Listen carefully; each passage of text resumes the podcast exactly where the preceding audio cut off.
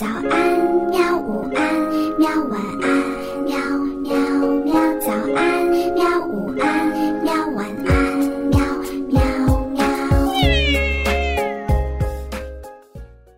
嘿嘿，哈哈，晚安，绘本。晚安，绘本。小朋友们，晚上好！今天呢，我们继续来讲晚安绘本。今天我们讲的是。狼大叔的红焖鸡。从前有一只狼，它喜欢吃各种各样的美食。除了吃，它再没有其他的爱好了。它总是吃完了这顿，马上想：嗯，下一顿吃什么呢？有一天，狼大叔突然很想吃红焖鸡。一整天，他都在森林里边。走来走去，想找一只肥嫩的母鸡。最后呀，他终于发现了一只鸡。嗯，这只鸡红烧正合适。他想。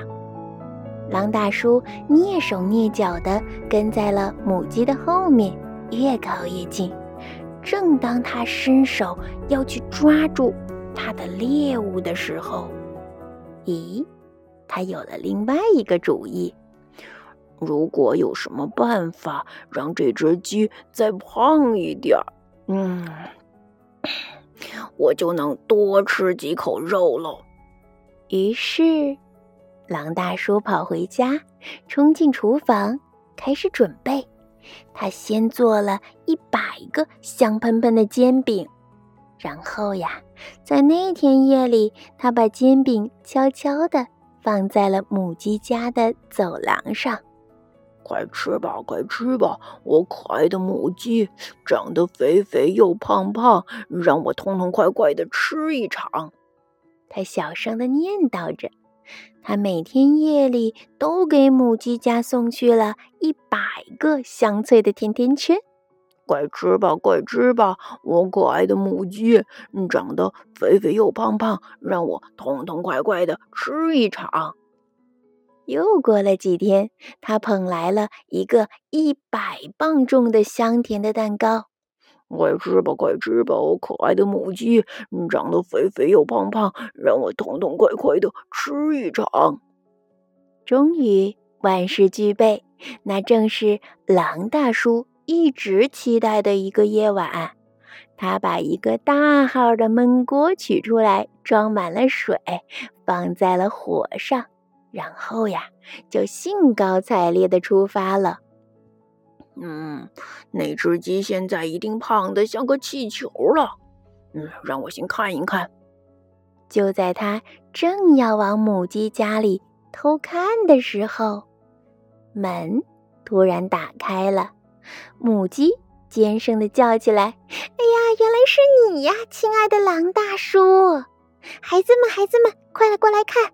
煎饼、甜甜圈和那个香甜的大蛋糕，不是圣诞老公公送来的，那些呀，都是狼大叔送给我们的礼物。